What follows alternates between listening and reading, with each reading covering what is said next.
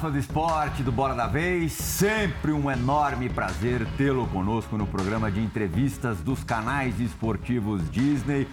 Hoje um convidado em tanto, com um entrevistado e tanto, porque ele iniciou os seus passos como repórter do Desafio ao Galo. Verdade. É, Para quem não sabe, o Desafio ao Galo é, era, não sei se ainda existe, uma competição de futebol de várzea. Várzea. É, e o nosso convidado, aos 16 anos, dava os seus primeiros passos na reportagem. E ele alcançou o máximo do máximo, o topo mesmo da montanha, sendo um dos principais apresentadores da televisão brasileira é, em programas variados. é, completamente afastado do esporte já há algum tempo, embora agora esteja novamente tocando uma bola, tabelando com, com parceiros importantes. É, Tiago Leifert. é, Prazer estar aqui. Felizmente atendeu ao, ao nosso convite. Muita é, satisfação Eu em recebê-lo no, no Bola da Vez, Obrigado. Tiago. Fomos contemporâneos ali à, à beira do campo. Upa! É, fomos. Em muitas ocasiões. É, a gente quer aqui principalmente contar do miolo dessa história Tá bom. Também tocando no pré, porque eu acho que você foi moldado, forjado, a tua cabeça, até a tua forma de pensar é, nos Estados Unidos. Uhum. O Tiago fez Universidade de Jornalismo e Psicologia Isso, você era obrigado a escolher uma segunda profissão lá e eu escolhi psicologia. Era minha... na Universidade de Miami. Isso, chama double major, né? Então você faz uma, a tua principal, que é fiz telejornalismo, e a segunda era psicologia. E especialmente também no, no teu futuro, é, presente e futuro, a gente já te vê de novo arregaçando as mangas aí em novos, em novos projetos. Mas do que você fez até hoje, de tanta coisa que você fez até hoje, Tá. É, o que, que você acha que fez melhor? Melhor, ah, eu não sei se é- foi o que eu fiz melhor, mas é o que é mais importante para mim. E é aquilo que eu também não gostaria de fazer de novo, porque eu acho que já passou e já, já foi bom e eu sofri muito. Foi o Globo Esporte de São Paulo. Eu acho que é ali que mudou tudo. O GE de São Paulo foi muito difícil de fazer. É, eu e a equipe, a gente fez um trabalho legal, a gente conseguiu se segurar lá por muitos anos e contra tudo e contra todos também, apesar de toda a torcida contra, né? A gente conseguiu. Mas foi o que mudou, né, a minha vida. Foi realmente o que me colocou depois na Central da Copa, que por sua vez me colocou no The Voice, que por sua vez me colocou no Big Brother. Mas o, o- começo de tudo, né, a decolagem é o Globo Esporte São Paulo, sem dúvida nenhuma. Uhum. A gente tem aqui, deixa eu apresentar o nosso time também, Tiago. Conheço vocês de algum O. Breiler Pires, grande, grande jornalista aqui mais, mais pertinho de mim. E a Mariana Spinelli, que é da faixa etária, que foi ali influenciada, atingida em cheio direto. veia. Pelo que os opositores chamam Puxa de vida. Ele chamou de velho de um jeito simpático. Não sei se desde é, pequena. é, quando eu era aprendendo a andar, enfim. A Mariana, lógico, é, recebeu influências muito fortes suas. Sim. O que, que você acha, assim, de verdade, assim, de ter influenciado uma geração? Mil desculpas. Cara, não, eu acho é um, é um orgulho para mim e para a equipe inteira lá do, do esporte, que fez o Globo Esporte comigo e a Central da Copa também. Mas eu acho, às vezes, só que quando falam, ah, lá é fertilização, não sei o quê, eu acho que é uma, é, uma, é uma redução do caldo, é uma simplificação perigosa. E acho também que usaram, entre aspas, nosso jeito de trabalhar lá de formas erradas por aí, assim. O que, que era o Globo Esporte São Paulo? O que ficava era, ah, os engraçadinhos lá. Ah, o menino que faz umas piadinhas lá. Ah, ele apresenta de pé e usa tênis e ele é engraçadinho lá. Mas isso era... Tênis isso- não, sapatênis. É, agora, mas então, isso é uma injustiça comigo. Eu odeio Ai. sapatênis. Eu uso só tênis, inclusive estou de tênis hoje. Verdade, É estou verdade, de prova. Eu, verdade, eu é verdade. odeio sapatênis. Mas assim, ficou meio que só na superfície, né? Se você vai ler a análise, é na superfície. E foram feitos muitos TCCs em cima do, do Globo Esporte. O Globo Esporte dava muito trabalho de fazer. E nossa cabeça era o seguinte, e eu falava isso lá para a equipe sempre: tem o jogo. O jogo acabou. Quatro da tarde começou no domingo, acabou às seis. O Fante já deu os gols, fantástico, deu os gols. Vocês deram os gols aqui. Sport TV, todo mundo deu os gols. De manhã tem Bom Dia Brasil, um monte de jornal aqui no- na ESPN, um monte de jornal no Sport TV. Todo mundo já viu. Eu entrava por último no ar, eu entrava meio de 50 do outro dia. Então, cara, não dá para fazer o que estava todo mundo fazendo. Segunda coisa, era meio de 45. Tem muito mais gente na TV aberta que não gosta de esporte do que gosta de esporte. Então eu precisava fazer um programa para pessoas que não gostavam de esporte. E aí o jogo, a gente olhava para o jogo não para ser engraçadinho, não sei o quê. A gente olhava para o jogo e falava assim: esse jogo aqui, ele é suspense, ele é romance, ele é drama ou ele é comédia? Esse aqui é comédia, então vamos fazer uma coisa engraçada. O jogo da portuguesa é engraçado, fazer engraçado. Esse aqui é drama? Putz, esse aqui é drama. Então vamos fazer uma coisa dramática. Esse aqui, esse aqui é ação. Vamos fazer um jogo de ação. Foi 5 a 4 ação. Então a gente ficou meio que. A live ficou como se fosse, ah, eles não levam a sério. Mas eu queria fazer um desafio até esses críticos, que é o seguinte: pega lá seis anos e meio de Globo Esporte que eu apresentei, diz para mim qual informação eu deixei de dar. Uhum. Qual que eu não dei? Qual foi o dia que você assistiu o Globo Esporte e saiu de lá mais burro do que você entrou? Qual foi o dia que você assistiu o Globo Esporte e falou assim, putz, eles não deram essa informação? Não tem. Pode ser que a gente dava a informação de um jeito diferente, de um jeito que as pessoas não estavam esperando ou que elas não estavam acostumadas, mas ela estava lá. Tiago, é, no ano da Copa, né, você falou fazer contra tudo e contra todos. Da última Copa, para ser mais preciso, eu participei de um programa semelhante a esse, na bancada, entrevistando o nosso ex-companheiro de ESPN, o Juca Kifuri. Uhum. E ele usou esse termo lá, fertização, mas não para criticar a leveza, o humor. Até porque você não foi o primeiro a fazer isso Nem na televisão. Pau, imagina. No, no jornalismo. Nos anos 80, eles eram muito mais ousados do que a gente não, foi no Globo Esporte. Mas a tua informalidade na Globo era uma novidade. Era um choque. Sim, um choque. Mas, mas o, o, próprio Tadeu Schmidt, no Fantástico, adotou essa Também. linguagem mais leve. A, o questionamento do Juca era até que ponto levar essa linguagem mais leve não retirava o aspecto mais sério do esporte, o aspecto mais sombrio. E aí a, pergunta que eu faço é: ao dobrar essa aposta no entender o esporte como entretenimento, não se corre mais risco de fazer mais entretenimento e menos jornalismo e, e deixar. Tem espaço para os dois, né? É, tem espaço para os dois. Claro, mas é como se controla isso. E vou citar um exemplo: escândalos de corrupção no esporte não era comum a gente ver no Globo Esporte. Sim. Era uma opção de vocês para privilegiar essa, esse lado mais. Excelente pergunta. Vou responder de dois jeitos. Você perguntou, ah, se vocês focam mais em entretenimento e o jornalismo. Eu pergunto o contrário. Mas se vocês focam muito no jornalismo, o que, que acontece com o entretenimento? Aqui, esta casa passou por uma revolução recente também, certo? Sim. Porque precisa do equilíbrio, concordo que você precisa. Então, eu olhava o Globo Esporte e eu falava assim, escândalo de corrupção na FIFA, por exemplo. Se eu passar o programa inteiro falando do escândalo de corrupção na FIFA no Globo Esporte, quem vai dar os gols da Ponte Preta? A Sandra Nenberg? Ela não vai dar os gols da Ponte Preta. Qual é o nome do programa? Globo Esporte. Então eu falava para eles assim, eu ligava lá embaixo. Vocês vão dar o escândalo de corrupção na FIFA? Vamos dar. falei, então tá bom. Então no Globo Esporte eu falava, teve um problema de corrupção na FIFA, Renato Ribeiro, que hoje é diretor, estava lá, ele vai, no, daqui a pouquinho no Jornal Hoje, toda a cobertura desse escândalo para vocês. Ninguém perdeu, é só assistir o Jornal Hoje, está lá. Mas eu preciso falar de Ponte Preta e Guarani porque a Sandra Nenberg não vai falar. Então, eu priorizava isso. Mas é, dias mais sérios, e eles aconteceram, é, pode pegar o programa do dia que a, teve aquele problema em Oruro. Uma criança morreu no jogo da Libertadores. É, o Globo Esporte daquele dia, do dia seguinte, foi extremamente pesado. A gente bateu muito em torcida organizada. E eu tinha preparado uma reportagem contando o que, que a Margaret Thatcher tinha feito na Inglaterra para acabar com os hooligans, quando ela tirou todos os clubes da Champions, lembra? Puniu todo mundo. E acabei não, não mostrando essa, essa matéria por, por falta de tempo e por decisão lá deles também, mas a gente foi muito incisivo. Então, quando precisava falar sério, a gente falou sério. Mas tinha esse momento de. Era uma decisão editorial só, de falar teve um escândalo na FIFA. Mas a gente não fingia que não tinha acontecido, porque o jornal hoje, na sequência, falava. Problema na CBF. Às vezes eu falava no programa, às vezes eu deixava o jornal hoje falar, porque eu achava o seguinte: é, eu tinha que dar os gols, eu tinha que falar do esporte, eu tinha que falar o que acontecia dentro do campo a gente tinha uma linha muito clara lá de, por exemplo, um jogador é, foi pego na balada com uma amante. Tá bom. Eu via todo mundo dava. E eu falava no Globo Esporte assim: ele deixou de treinar no dia seguinte? Não deixou de treinar no dia seguinte. Ele vai faltar no jogo da Libertadores de hoje à noite porque ele foi pego com a amante dele na padaria? Não. Então não é problema meu. Tiago, até antes de passar para a Mário, só para finalizar, o é uma linha muito tênue. Super difícil. Você sabe, viveu isso por seis anos.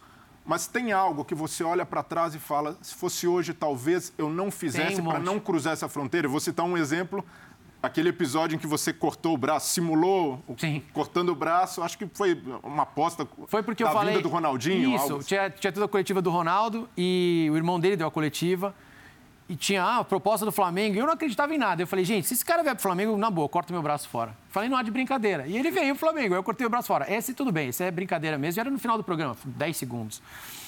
Teve, se tem alguma coisa que eu não faria, Teve o lance do Valdívia, que ele ficou Cara, bravo com O Valdívia, eu, eu amo o Valdívia. Deus do céu, eu achava ele um excelente jogador, eu adoro o Valdívia. Eu acho que ele entendeu errado. Mas o que foi naquele momento que ele ficou muito in- Super. indignado? Eu acho que ele devia estar assistindo o programa, sei lá, com volume baixo, alguma coisa, ele não entendeu e caiu na pilha Ou da rede chegou de social. uma forma diferente para ele. É, porque o que aconteceu foi, eu tinha faltado várias vezes ao programa porque eu estava doente e depois veio o The Voice Brasil.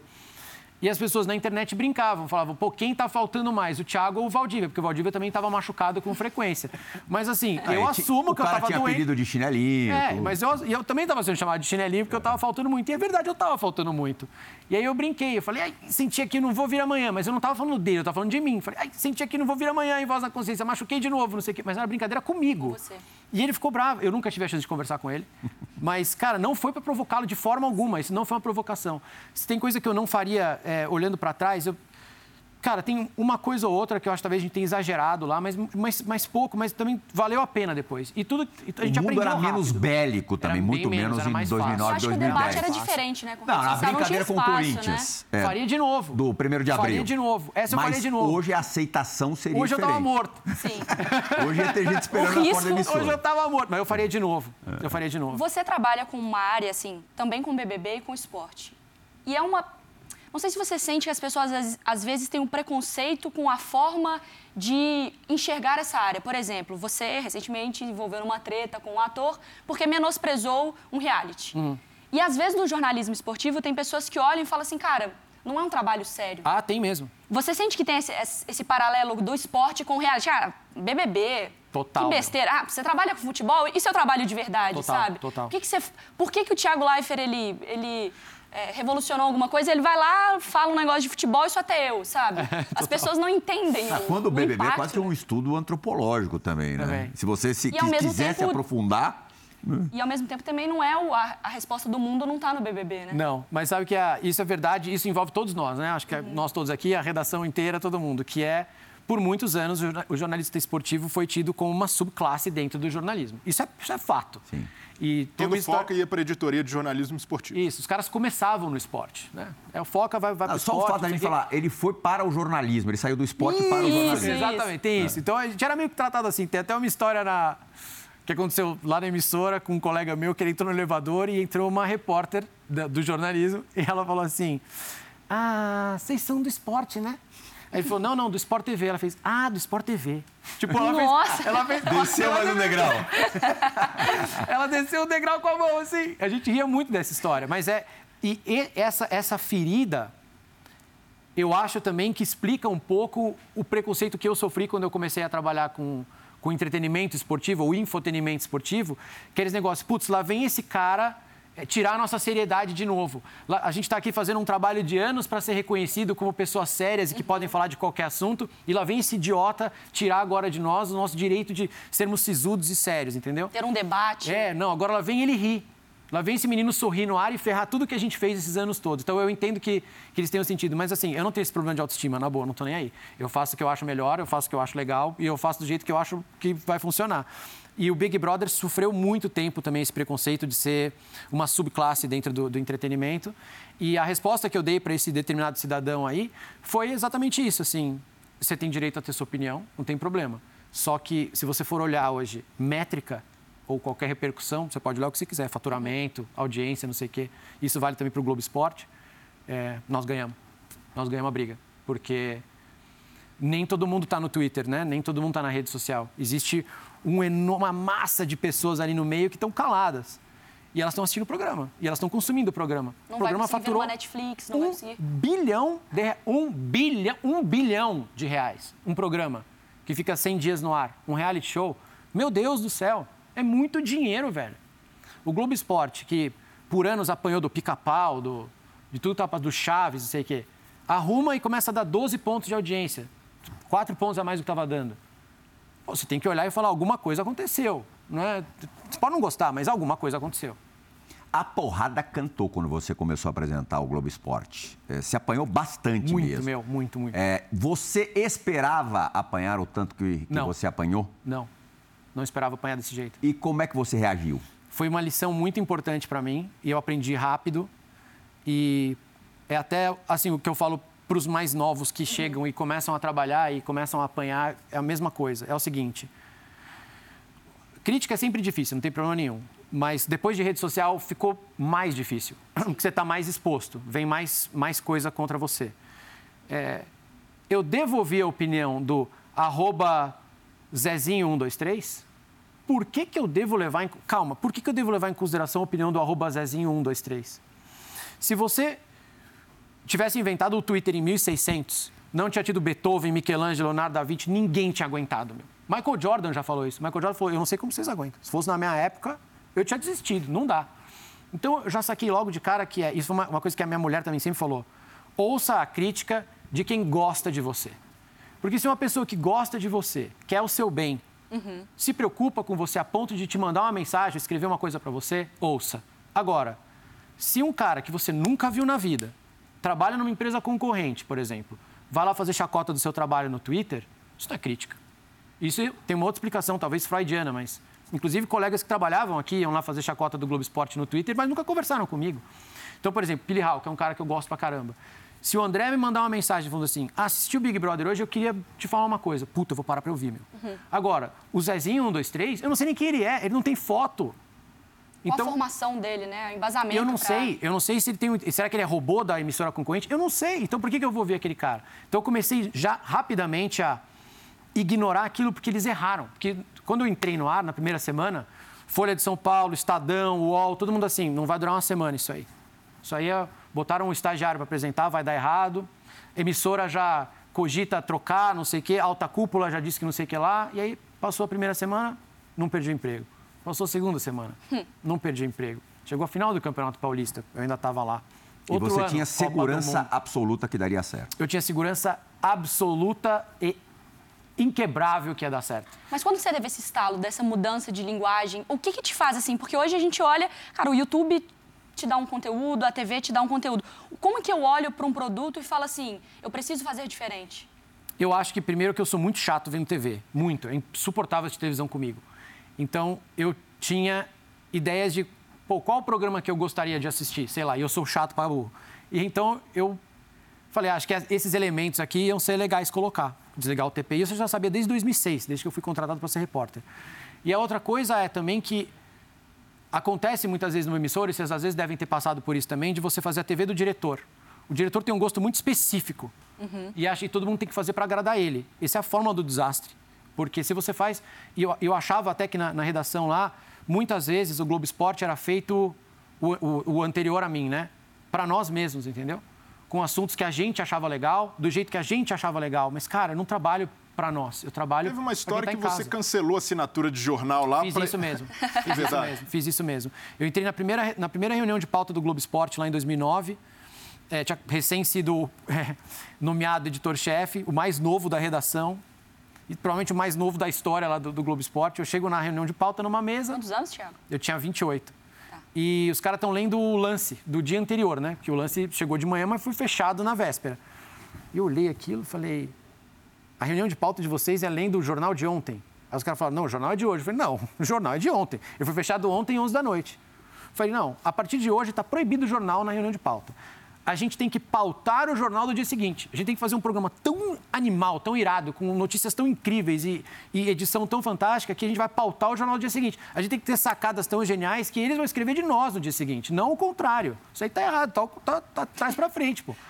E não, aí eu cancelei o, o, o, lance. Desculpa, lance. Mas eu, tive, eu cancelei a assinatura. Cancelei a assinatura. Falei, não pode mais lance aqui. E proibi jornal. Ô, Tiago, mas um, um, termômetro que era muito factível do Globo Esporte, que a gente sentia que os atletas gostavam muito. Muito. Assistiam, muito. comentavam. Super. E participavam, e topavam as coisas. Então, e esse tem, tem duas formas de ver isso. Pelo lado de você conseguir chegar num público que é restrito, o público uhum. que é uhum. protagonista mas para gente que está acostumado a fazer crítica, você uhum. falou, crítica incomoda, de qualquer Super. forma.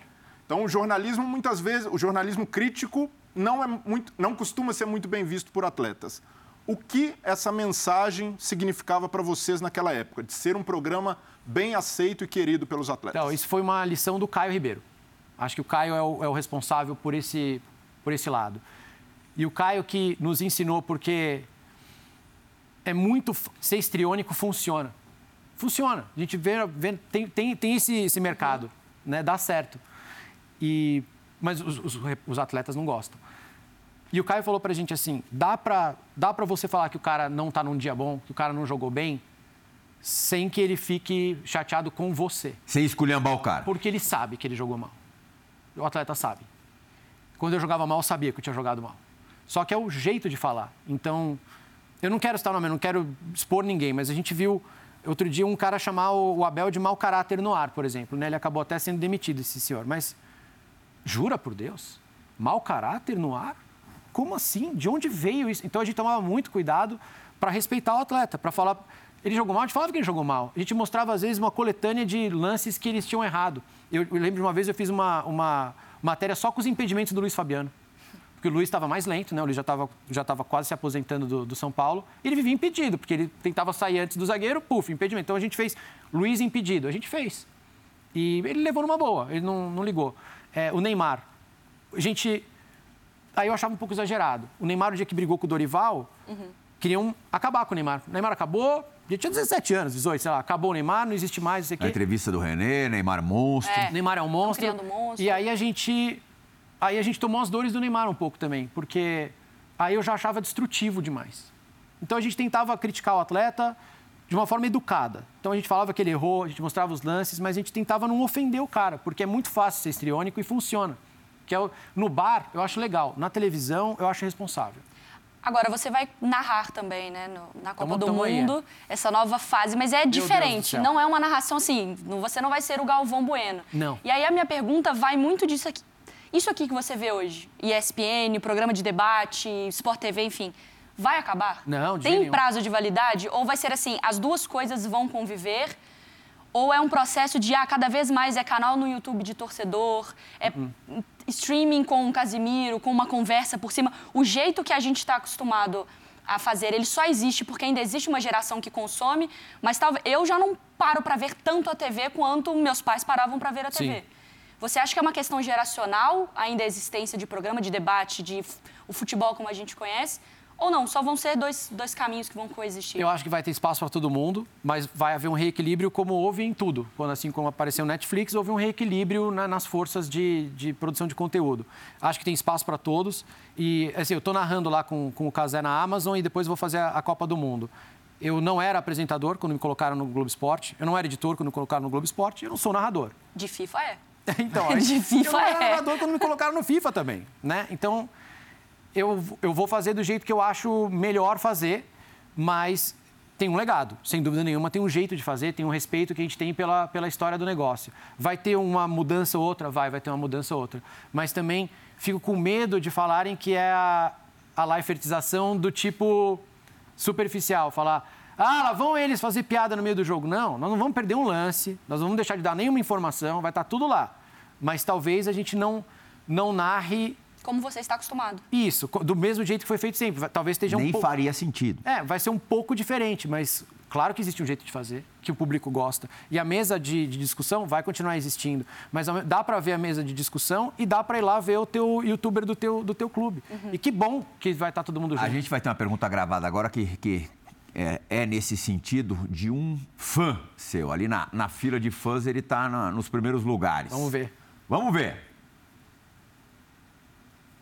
Fala ídolo, tudo bem meu querido? E bota ídolo nisso, né? Tanto que tá aqui na minha parede, minha maior referência no entretenimento, na comunicação, no jornalismo, enfim. Então ídolo, minha pergunta é a seguinte para você. Você acabou de migrar, né, 100% pro digital. Então eu queria saber quais são as suas primeiras impressões, né? Quais são as grandes diferenças entre a televisão e o universo digital, digamos assim. E também eu queria saber o que, que você acha que a TV tem que aprender com o digital e o que, que o digital tem que aprender com a TV tá bom? Um beijo para você, tamo junto, Plihal. Um abração para você, meu querido. E ó, já vou fazer o jabá, hein? Vou estrear meu podcast terça-feira, dia 10. E ó, este rapaz aí vai estar tá lá ao vivo com a gente, Bom 7 e meia da noite, fechou? Um abraço para vocês aí da ESPN.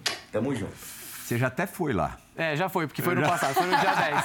Mas, gente, já, então, o Bruninho, pô, eu adoro ele. Ele é extremamente inteligente, esse menino. Muito, muito bom no que ele faz, sabe muito de futebol. E na transmissão do YouTube deu um show, né? Como comentarista, foi super, super bem. Enxerga o jogo, é muito, muito bom menino. Gosto muito dele, desde sempre. E joga melhor que nós dois. Cara, joga muito. No futsal ele se garantiu, putz, bem demais. Ele perguntou é, o que, que, a televisão pode aprender com o digital e o digital com a, com a televisão e a, e a, diferença que eu estou sentindo. Eu acho que até conversei com vocês um pouco antes do ar, né? Uhum. Que é no digital as pessoas procuram você. Elas vão te seguir, elas vão assistir o seu canal na Twitch e o, a sua televisão no YouTube, elas, elas já sabem que você está lá e elas vão atrás de você. Na televisão, que eu estava explicando antes da gente começar para vocês, é que você acaba entrando na casa das pessoas sem que elas queiram, porque elas não têm outra não têm opção. O Big Brother é aquilo lá e você é o apresentador do Big Brother e, cara, elas vão ter que aguentar você ali. Pode ser que elas não gostem de você. E faz parte do jogo, não tem problema. É tua função também tentar conquistá-las, tentar ser o mais legal possível, o mais competente possível para que elas gostem de você, para tentar converter essas pessoas. Mas é difícil. No digital você não tem que converter tanto assim, porque o cara já vai lá te, te procurar.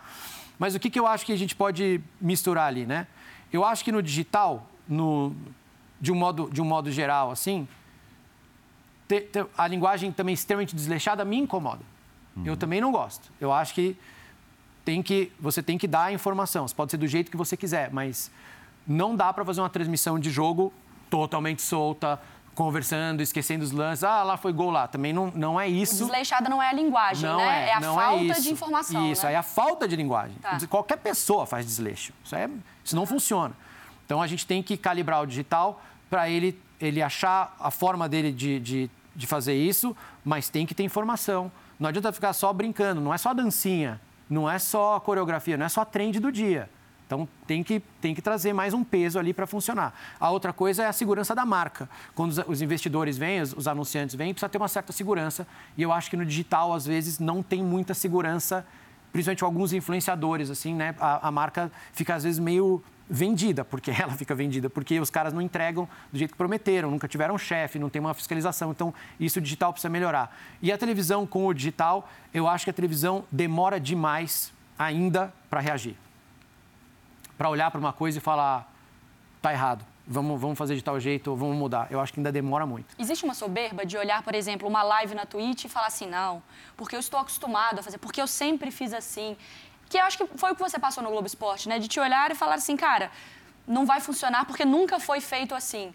Então aqui a gente tem esse método que existe há 40, 50 anos e eu sei o que eu estou fazendo. Porque é muito difícil, e aqui na TV, por exemplo, o Prihal é um cara que foi muito parceiro nisso de eu tenho minha experiência, você vai me ouvir no que eu posso te dar um toque. Mas tem alguma coisa acontecendo com essa galera. Deixa eu dar um espacinho. Lógico. Para ver se se tem algo que eu posso pegar ali, alguma referência, alguma coisa, essa troca, talvez esse olhar um pouco mais de cima da TV, ela precisa, precisa. olhar para a internet como algo legal? Teve, aconteceu muito, menos agora, porque acho que agora tem um trauma, né? porque demoraram muito para reagir, uhum. agora a conta chegou. E todo mundo sabe que o digital tem uma grana enorme no digital hoje, então demoraram para reagir. Mas eu escutava muito lá na, na, redação dos mais antigos que é, ah, isso aí é fogo de palha, isso aí não vai dar nada. Ah, YouTube, essa é bobagem. Negócio de YouTube, bobagem. Ah, perder direito, isso nunca vai acontecer. Quem é que vai assistir jogo no YouTube? Quem é que vai assistir jogo no Facebook? E a gente viu agora que, ops, deu errado. Então, eu achava que agora não tem mais essa soberba, tá? Então agora até porque uma geração mais nova de, de executivos chegou né, nas televisões em cima e eles já olharam para trás e falaram: putz, tem, tem coisa para fazer, vamos correr hum. atrás do prejuízo. A gente já usou aqui a palavra linguagem algumas vezes no programa, é, mas também você é, conseguir conversar com essa galera que não é da nossa geração não é algo muito simples. Não. Né? É, eu comparo, vai. É, aquele jornalista que quer demonstrar intimidade com o jogador.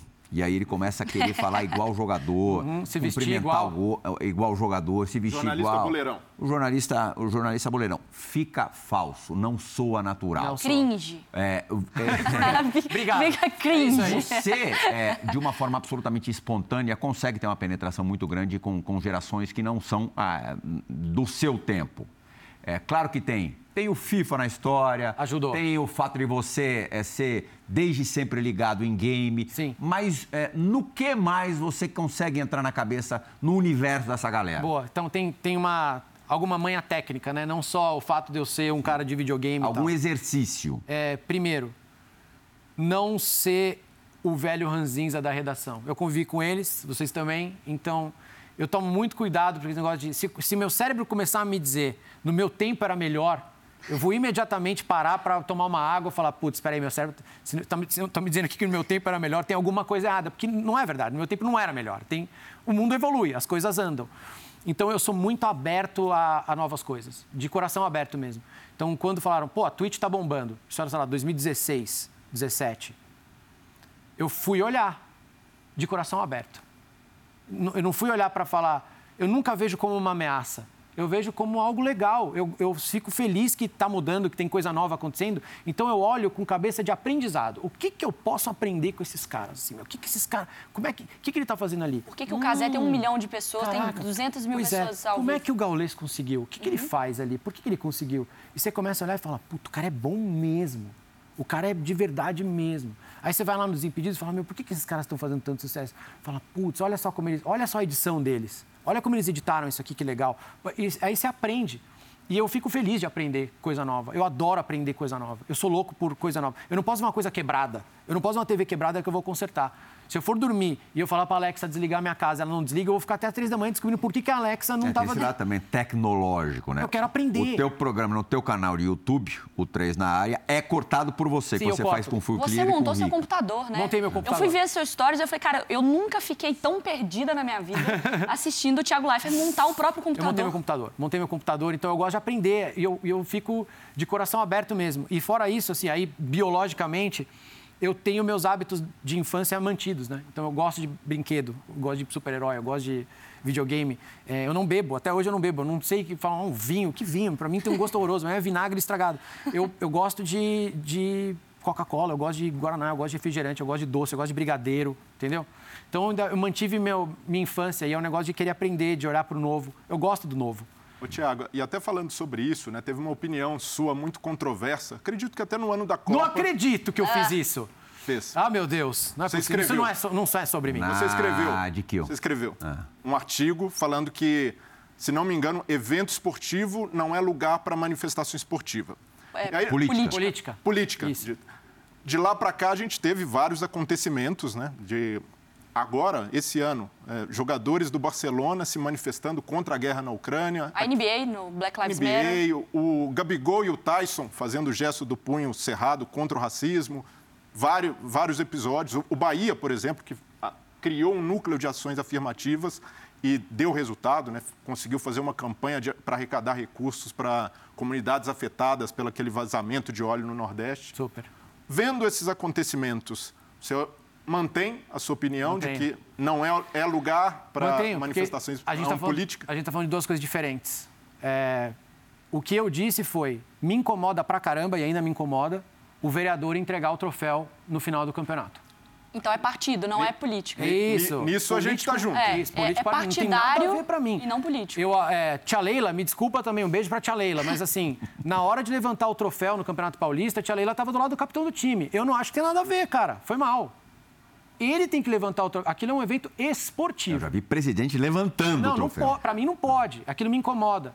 É, o vereador está lá no meio me incomoda. Apoio do deputado, não, peraí, meu, que Mas isso? nesse artigo você cita o Colin Kaepernick, da NFL, isso, que se ajoelhava... Ele, eu no... falei para ele, então, eu falei que eu entendi o que ele fez, mas eu, no meu artigo eu falo que custou caro para ele. E custou caro. Ele está empregado? Mas se posicionar não tem um preço? Então, aí é a, é a diferença. O jogador de um clube, por exemplo, está aqui com patrocínio, com escudo, ele vai para a entrevista coletiva e ele fala: vote Bolsonaro nessa eleição. Ou Lula livre. Eu acho errado. Porque ele não está ali como cidadão. Ele está ali representando um clube, ele está ali como jogador de futebol, não, jogando um evento. É difícil separar cidadão de jornalista, de atleta? Sim, mas a, ele pode falar isso na rede social dele. Ele pode falar isso na rua, ele pode participar de um comício se ele quiser. Mas ali ele está hackeando um momento que não é dele. As pessoas não estão assistindo aquilo lá para ver a opinião política dele. Elas estão assistindo para ver se foi 2 a 1 2 a 0 ou 3 a 0 Então ele hackeou aquele momento pelo qual ele está sendo pago. Porque você acha que se fosse em outro tipo de entrevista, na casa dele... À vontade, pode... fala o que você quiser. Mas, Quando exemplo... você tá ali, mas com a camisa do clube, eu continuo achando, achando estranho. Mas são alguns pontos, por exemplo, como um racismo, como Então, homofobia... mas isso não é política para mim. Isso aí é uma mas... coisa universal. Tá. O que a NBA... Esse tipo de manifestação não é um problema? Nenhum problema. É marav... É, o exemplo da NBA é o melhor durante a pandemia. Foram várias manifestações ali da NBA. Eles tiraram o nome deles da camisa, o jogo passa aqui na ESPN, uhum. e colocaram justiça, igualdade, certo? Uhum. Várias mensagens universais Mas e importantes. Essa é uma manifestação política. Não é para mim. Isso é uma manifestação de direitos universais. Algum deles, qual jogador da NBA, naquela bolha que estava dentro da Disney, qual deles disse vote Trump? Quantos? O LeBron James consegui... ele fez uma campanha para que os jovens não votassem no Trump. Ele se manifestou abertamente. Quando? Na, naquela época, na, na última eleição americana. Não, Então, tô falando na bolha da NBA, ali com a camisa, na hora do jogo, terminou, acabou. O Lakers ganhou, ou sei lá, o Cavaliers ganhou. Quem disse Então- na entrevista vote Trump? o que te pega mais é manifestação partidária, não Partidária. política. né? É partidária é no meio e, e pegou para eles também. Óbvio que teve um acordo entre eles. Nem era ano eleitoral. Era Trump e Biden pau comendo nos Estados Unidos. Nenhum jogador da NBA no evento, nenhum. Durante o jogo, ou antes ou depois do jogo, ou naquela bolha, nenhum deles falou de política, política partidária. Nenhum. Era um acordo deles. Por quê? Porque diminui o impacto da mensagem que eles queriam passar, que era de igualdade, não sei o quê. Dessas, eu sou super a favor. Sou 100% a favor. Agora, hackear o momento para uma coisa político-partidária me incomoda, porque eu acho que ali não é o momento, não é para isso. Você é, é um gosto pessoal seu, é uma coisa sua, é uma- é um vai valer um teu voto igual. E você está hackeando um momento e vira briga depois. Vocês sabem que vai virar briga depois. Mas se o cara falasse assim, olha, terminou minha entrevista aqui e eu queria dizer que aconteceu tal coisa no, no supermercado tal e a gente precisa repensar, babá, o racismo, não sei, 100%. Estamos junto, super apoio. Terminou na entrevista coletiva com o patrocinador do clube, falando para 30 milhões de pessoas, vote não sei quem, desculpa, eu nunca vou, vou conseguir concordar. E é, as pessoas que me bateram naquela época, eu acho super engraçado que, assim, quando a manifestação político-partidária é contra o, o deles, né? Então o cara fala que vai votar num candidato diferente dele, ele acha absurdo. Quando é a favor, aí pode. Para mim, não pode nenhuma das duas. Ma- Mas não é ótimo que se manifestem, igual Carol Solberg gritou fora Bolsonaro depois de um jogo Essa de eu acho vôlei. difícil, é. Essa é O difícil. Felipe Melo chegou, Felipe Melo, sou contra. de- dedicou um gol ao presidente Ao Bolsonaro. capitão, É, não é bom que a gente saiba o que os caras, o que, o que os nossos ídolos Não defendem, a até para criticá-los. Não faz a menor diferença para mim ele fala isso no meio do jogo. Fala na rede social, não precisa ser no jogo. O jogo é o jogo, o jogo é sagrado, o esporte é sagrado. Tem que, a gente tem que preservar o nosso negócio, o nosso esporte, o que a gente ama, a gente tem que preservar aquilo. Aquilo lá, e, e o exemplo, esses caras são exemplos, esses caras são importantes. Eles têm que dar o exemplo universal, o exemplo, o exemplo de justiça, de honestidade, isso é legal. Agora, falar em quem vai votar, um vereador. E outra coisa, se vocês acham que eles devem, por exemplo. Faz agora então, faz aqui, faz ao vivo. Você não vai fazer, sabe por quê? Porque a ESPN vai te mandar embora. Você também não vai fazer, você também não vai fazer. Então por que vocês acham que eles podem e a gente não? Não pode, porque a gente aqui está na ESPN, num programa de entrevista. Eu poderia, estou sendo entrevistado, eu acho que eu poderia, poderia falar. Mas no ar, no Jornal Nacional, não pode. Porque você não está lá como cidadão, você está lá trabalhando. O, jogador está trabalhando. A Carol Sopin, a Carol Solberg, eu já acho mais difícil. Porque é quase um esporte individual, é uma dupla. Elas jogam com o nome delas, é Carol e não sei quem. No tênis, eu também acho complicado. No boxe, Muhammad Ali, complicado, porque é ele. Ele é ele. Ele não está representando uma instituição, ele não está representando 30 milhões de torcedores, e um nem está com Crefisa ou, sei lá, Petrobras escrito na camisa. É diferente. Então, o esporte individual também é diferente do coletivo. O que me incomodava era isso. Imagina se todo jogador, em toda comemoração, agora começa a falar o nome de um vereador ou o nome de uma marca. Não pode. Ele não pode chegar na entrevista e falar assim, beba Coca-Cola. Ele não pode fazer isso. E também, por que ele vai falar em que ele vai votar? Que figuras esportivas brasileiras atuais, para você, dão bons exemplos? No esporte? É. Esporte- Universal ou no, no Brasil? Brasil. No Brasil. Quem eu gosto? Eu gosto do técnico do Palmeiras, acho ele legal. Acho que às vezes ele perde a cabeça demais também, chuta copinho d'água. Mas ele, dentro do esporte, ele é um exemplo de trabalho, de perseverança, de, de garra, de vontade de ganhar. Eu gosto muito dele. Inquietação De- ali. é, gosto pra, gosto pra caramba. Ahn, putz, é difícil, né? De, eu, eu acho até que as E é críticas ao, interessante que ao no Neymar... Brasil você fala um que não é brasileiro. Pois né? é, o Olha como a gente está em, em falta, Mas né? o, o Neymar, por exemplo, acho que ele sofre muito dessas das críticas que ele sofre, porque todo mundo projetou nele como a gente gostaria que ele fosse, né? Uhum. Em quem a gente gostaria que ele votasse, o que a gente gostaria que ele falasse. Mas ele é o Neymar, vai fazer o que ele quiser da vida dele. Então, eu acho que de exemplo, assim, cara, eu não sigo quase ninguém mesmo. Eu acho que tem, tem poucas pessoas que se preocupam aqui no Brasil com isso. Professor Tite, Gosto bastante, gosto bastante. Bom exemplo, gosto Agora, muito dele. pegando esse gancho do Neymar, eu vou te fazer uma pergunta de nerdola que você vai pegar a referência. Tá bom. Com grandes poderes vem grandes responsabilidades, Total. diria o tio Ben em Homem-Aranha. Uhum. Não foi o tio Ben, tá? Originalmente foi só o. Foi a, não, a aí eu não tenho, eu não sou tanto quanto tá você. Toma não, essa, vamos lá, vamos. O você filme. Vamos lá, vamos lá. Marvel. Você está numa empresa Disney Marvel. o filme. Tá bom. É, foi, o filme foi. Isso, o Sam Raimi isso. botou na boca do tio Ben, mas não foi o tio Ben. Também não faz parte do atleta? Você tem um, uma, uma exposição, Cara, você fala, você, você também você, você, o Neymar e, claro, em esferas diferentes, vocês têm grandes responsabilidades porque vocês podem fazer algo. E a Sim. gente aprende na faculdade que o jornalismo ele tem esse papel de talvez mudar o mundo e não sei qual mundo pode ser, pode ser o mundo da sua família, do Brasil, do planeta Terra como um todo. Total. Não faz parte essa responsabilidade que tem que assumir?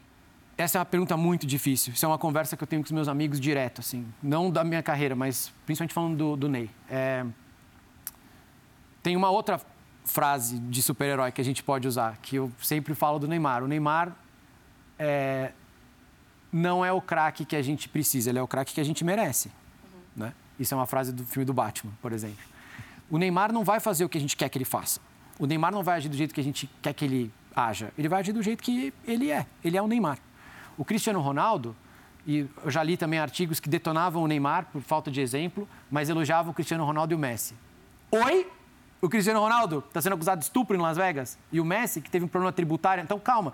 Temos, se você for, se é para ser minucioso. Todo mundo temos, tem seus BOs. Nós temos, nós temos vários problemas espalhados por aí. É, o que eu acho é que a gente tem que aproveitar para, ao máximo, tentar fazer o bem, uhum. Mas que entendo também que a gente não tem sangue de barata o tempo inteiro. E o Neymar apanha muito. E eu também não tenho sangue. Eu sou eu procuro ser educado ao máximo, eu procuro não ter linguagem violenta nas minhas postagens, no, no ar ou nas coisas que eu coloco no, no, meu Instagram e não sei o quê. Mas eu perdi a paciência em dezembro, por exemplo. Uhum. E eu tive de me controlar muito para não perder mais a paciência e para não partir para a ignorância completamente, porque eu também não tenho sangue de barata.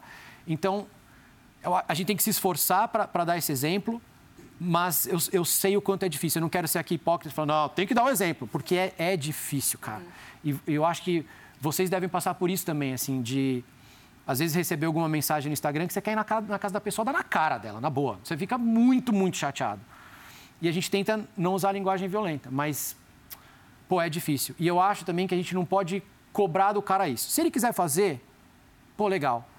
Mas é a vida dele, meu. Ele, se ele quiser ir para a festa da Red Bull em vez de, de postar, cara, é a vida dele. Ele faz o que ele quiser. Tiago, até aproveitando esse seu cuidado com a linguagem, se não me engano, no BBB 18, no paredão da Nayara de Jesus, você fez um discurso em que você usou a expressão representatividade não leva a nada. Ali imagino que tinha um contexto tinha, no, no, jogo, né? De isso não rende empatia do público, não garante isso, empatia. Foi isso mesmo. Mas foi uma expressão pesada, né? Que muita gente acabou criticando também na época nas redes sociais. Eu lembro. Hoje, é, depois de tudo que a gente viveu, Black Lives Matter, vários, é, o ativismo antirracista cresceu muito no Brasil.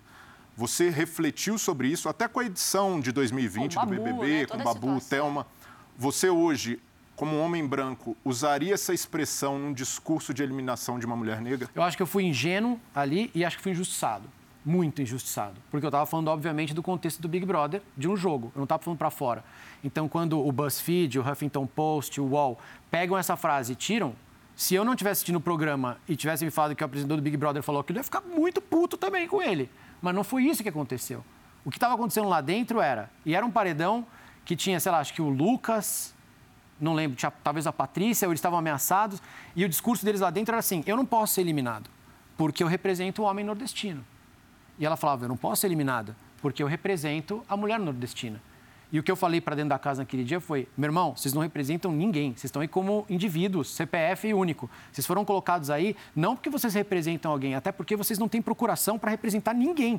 Quem disse para vocês, ah, eu lembro exatamente o que eu falei, quem disse para você que aqui fora, esse grupo que você acha que você está representando, vai votar para você ficar? Você não sabe, eles podem estar tá te odiando e você não tem ideia. Então para com esse papo aí dentro de eu represento, porque representatividade aí dentro não vai levar a lugar nenhum. Foi isso que eu falei. Eu estava falando que eu sou contra a cota, porque foi a conclusão que tiraram. Óbvio que eu não sou contra a cota, pelo amor de Deus, é só ler os estudos. Então, assim, claro que eu fui injustiçado. E eu lembro que eu não me defendi na época, eu nem falei nada, porque muita gente escrevia embaixo das matérias e nas postagens, falava assim, mas não foi isso que ele falou. Ele estava falando dentro do, Big jogo. Brother. Está falando do jogo, daquele paredão específico.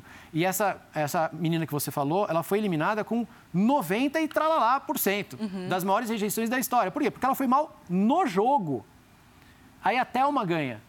É, depois tem o Rodolfo e o, e o, e o João, né? Naquele que foi um momento muito que, legal seu também, que eu tive né? de desarmar. Sim, mas eu sou a mesma pessoa. Vocês acham que eu mudei muito assim? Vocês acham que eu... É a mesma... O cara que era contra a cota, eu mudei tanto assim, ou eu sou falso pra caramba. É a mesma pessoa. Então, eu acho engraçado também como esquecem as coisas. Ou pro bem ou pro mal.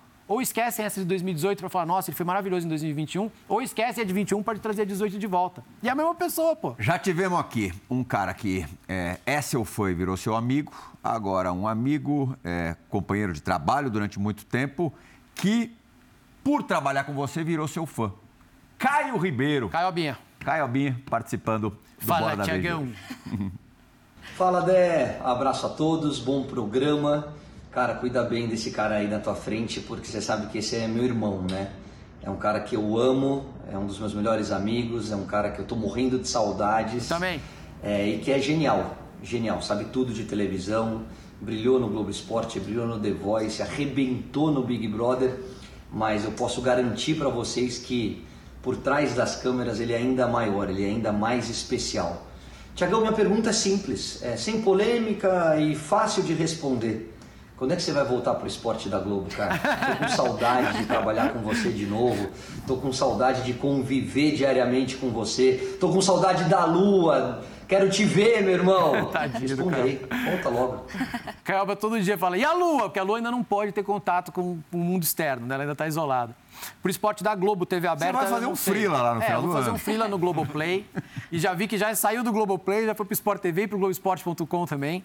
Mas é um frila mesmo. É, eu tô solteiro, tô solteiro, eu tô só me divertindo. Tô, tenho conversando com várias empresas ao mesmo tempo para me apresentar também para quem não me conhecia ainda, para empresas que eu não tive. Eu fiquei a minha vida inteira na Globo praticamente, né? Eu entrei numa afiliada quando eu voltei dos Estados Unidos e fiquei no grupo o tempo inteiro. Então, eu estou conversando, pô, vim aqui que jamais aconteceria se eu tivesse na Globo ainda. Mas eu não sei também, o futuro, cara, não sei. Pode aparecer coisa, mas aí eu queria fazer projeto a projeto, ideia a ideia, se alguma coisa eu me apaixonar. E a Copa me chama, pô, você não quer voltar para fazer a Copa aqui no Globoplay com a gente? Falei, pô, óbvio, né, meu? Claro que eu quero idealizar assim é, os próximos passos do jeito que você fez é algo super incomum, né? Você estava no auge, uhum. é, todo mundo ali é, já dizendo que você seria o próximo Faustão. Inclusive, você fez o horário durante um tempo. Fiz. Com sucesso, com Meu Deus, ainda números. teve isso. Às vezes eu esqueço, André. Tem a questão da, da Lua, que, que graças a Deus a gente tem certeza que vai terminar é, tudo bem. Vai, vai demorar, mas vai ficar tudo bem. Vai ficar tudo bem. E você é forte, vocês né, são fortes suficientes para ultrapassar isso bem, é, na medida do possível. Mas tem muito peito também de, de largar o certo, não diria pelo duvidoso, porque acho difícil alguma coisa dar errado com você, mas por talvez é, uma, uma realidade não tão fantástica. Sim, sim. Como é que você chegou a isso?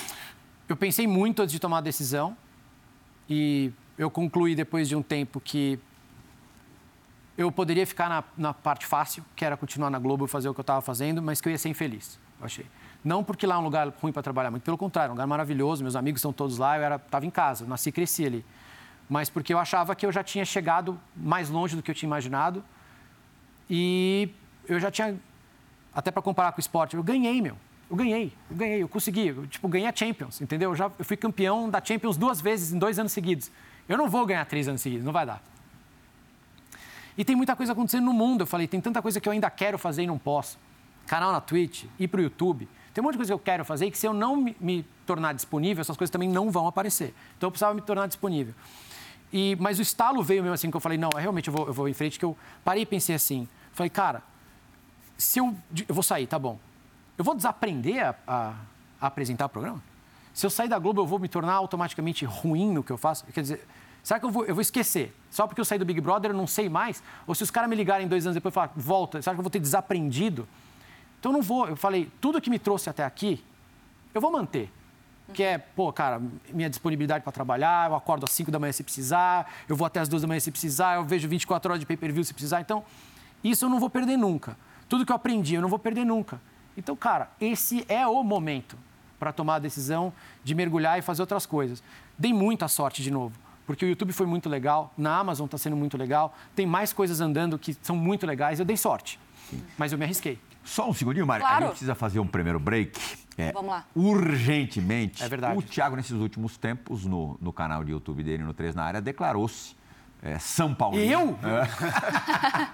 Tá gravado, E tá gravado. a gente vai abrir o segundo bloco com uma pergunta de outro São Paulino, nosso amigo em comum. Tá bom. É, de, uma, de uma perambulada que você deu no Morumbi com alguém que já nos deixou, mas deixou muito história. Quer uma bala? Quer balinha? Bora, vem, volta já.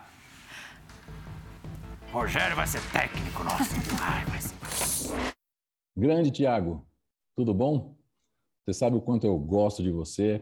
Estou muito feliz de estar vendo você de volta aí em um monte de plataformas, em um monte de lugares diferentes aí.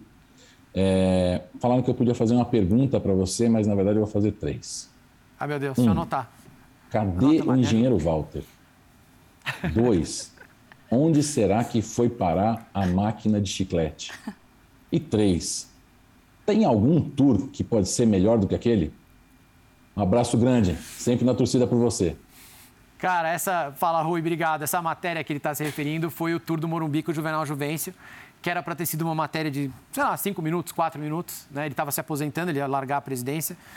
E acabou sendo, acho que foram duas de oito minutos. Teve que dividir em dois, foram dois dias de Globo Esporte, encerrando o Globo Esporte.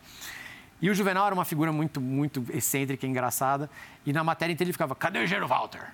Cadê o Walter? Porque o Walter era tipo o braço direito dele. Então, a reportagem inteira a gente foi assombrado por onde estava o engenheiro Walter. E re- rezava a lenda lá no Morumbi, o Plihal deve saber, que a gente ficou sem lateral direito um tempo porque ele gastou todo o dinheiro do clube comprando uma máquina de tirar chiclete do chão, que ele viu no Japão uma vez. O chão era brilhava mais do que essa mesa. E aí e ele se Chão irritava do estádio, muito. Mário, do estádio. O Juvenal Beleza. odiava que ele andava no estádio, ele via chiclete no chão, aquela marquinha cinza escura. Então ele comprou uma máquina caríssima que valia um lateral direito só para tirar. Então, e a gente demonstrou na reportagem, tá no YouTube, para você tirar o negócio. E era, uma, ma- era tipo uma água em alta velocidade quente e tirava o chiclete e tirava ele. Ele falava: Olha que maravilha, que maravilha. Moça Deca, Morumbi tá maravilhoso. E, cara, essa reportagem foi das mais legais que eu fiz e. A gente, todo mundo lembra com muito carinho Eu lá no lembro de uma Esporte. matéria sua, é, ainda no Sport TV, com Kleber Pereira na Vila Belmiro, é, que também que você é, utilizava-se ali de, de, de algumas... Do pique dele. É, não, não, assim, mas assim, o que era novo à época era a primeira preocupação com o áudio, É. eram músicas ali é, claramente selecionadas também, e com takes diferentes, tá? Era uma coisa... é, Eu era repórter ainda, né? Acho que foi 2008. É, a gente queria. O Kleber Pereira era artilheiro do campeonato e a gente queria tentar explicar por que, que ele era artilheiro do campeonato. Lembro bem dessa matéria. E a gente foi lá no clube e perguntou por que, que o Kleber é artilheiro. Que, qual é a diferença dele? E eles falaram que ele tinha um pique de 15 metros, era uma coisa assim, que ele era um dos melhores do Brasil. E a gente explicou o que, que era o pique de 15 metros e você daí pegava os gols e realmente Tinha. vários piques de 15 metros que ele ultrapassava todo mundo para fazer. Então a gente, acho que a gente conseguiu explicar por ali. Marisita, temos dois É minutos. muito fácil. Sério? Muito Já fácil. acabou? É, Eu já tenho terminou. é duas perguntas em uma. Quem é mais chato, torcedor, fanático ou fã de reality? Qual a melhor treta, Manu e Prior, Hulk e Gabigol? Boa. Eu, eu achava, quando eu fui pro, pro Big Brother, eu achava que o pessoal do esporte era mais fanático, assim, do que o do BBB. E hoje eu já mudei de opinião. Hoje eu acho que o pessoal do BBB é mais fanático que o torcedor de esporte. E, para mim, a, a melhor treta foi, foi Manu e Prior, treta do bilhão. é, do que a do, a do Hulk e do do Gabigol. Mundo. eu acho que foi uma série de desenten- desentendimentos ali, né? Uma série de... co- Não são especialistas em se comunicar, como a gente estava falando, né? Então, assim, já é, uma, já é uma coisa bem truncada e não vai dar em nada aquilo lá. Mas é uma série de, de tweets mal feitos, eu acho, na minha opinião. Cabe mais uma. Tinha uma coisa genial do Globo Esporte, que eram os especiais que vocês faziam depois de finais. Lembro até uma do Santos, Tá campeão. fazendo aniversário. No dia dessa gravação aqui. Foi ontem o aniversário ou hoje. Sim, o- uma do Santos, que é a, última dança, Sim. uma coisa espetacular. Muito antes do Netflix a gente fez a última Last dança. Dance. É, É. Mas qual jogo, depois que você saiu do Globo Esporte, você olhou e falou, poxa, esse eu queria ter feito um especial? Hum. Pode ser do seu clube do coração também. Pode falar que é do Galo. Cara, o, o Galo, a gente fez uma cobertura de Libertadores do Galo bem legal quando a gente estava no Globo Esporte ainda, quando o Richarlison jogava lá, tudo, Aham. aquele, aquele gramado sagrado que salvou vocês algumas vezes. De- desses, últimos, desses últimos anos, deixa eu ver se eu lembro de alguma coisa que eu olhei e falei, ai, que vontade de estar lá. Mas, putz, cara, acho que não, viu? Não, nenhuma, nenhuma. Eu, porque o, o Santos o Santos foi muito legal. Eu acho que a gente dificilmente vai ter uma história melhor que aquele, aquele Santos, porque, de certa forma, que Deus me perdoe, mas o que o Santos fez no Campeonato Paulista daquele ano foi exatamente o que o Globo Esporte fez no ano anterior. Assim. As críticas que o Santos tomou era exatamente igual, era a mesma coisa. O Santos dançava depois do gol e apanhava porque dançava depois do gol, mas eles faziam oito depois. E era, eu, eu achava que tinha uma semelhança ali de tratamento, assim. O que o Santos fez no futebol, de trazer um pouco de alegria mais no Campeonato Paulista e dançar e fazer coreografia, era um pouco também o que a gente fez no Globo Esporte. Então, eu me identificava muito com, com a história deles. E por isso que aquela matéria da última dança é, acho que é especial para todo mundo lá. Obrigado, Mari. Obrigado, Ble Acabou, vamos embora. Obrigadíssimo, Thiago. O Thiago, além de talentosíssimo, é, é, sortudo, porque ele começa o Globo Esporte com aquele Santos e com o Ronaldo no Corinthians. Pois é, olha isso, cara. Que sorte esse amor. Muita sorte. Obrigado, Tiagão. Tamo Valeu, junto. Obrigado Esporte. Obrigado pela Valeu. companhia nessa última hora. Até semana que vem. Tchau. Valeu.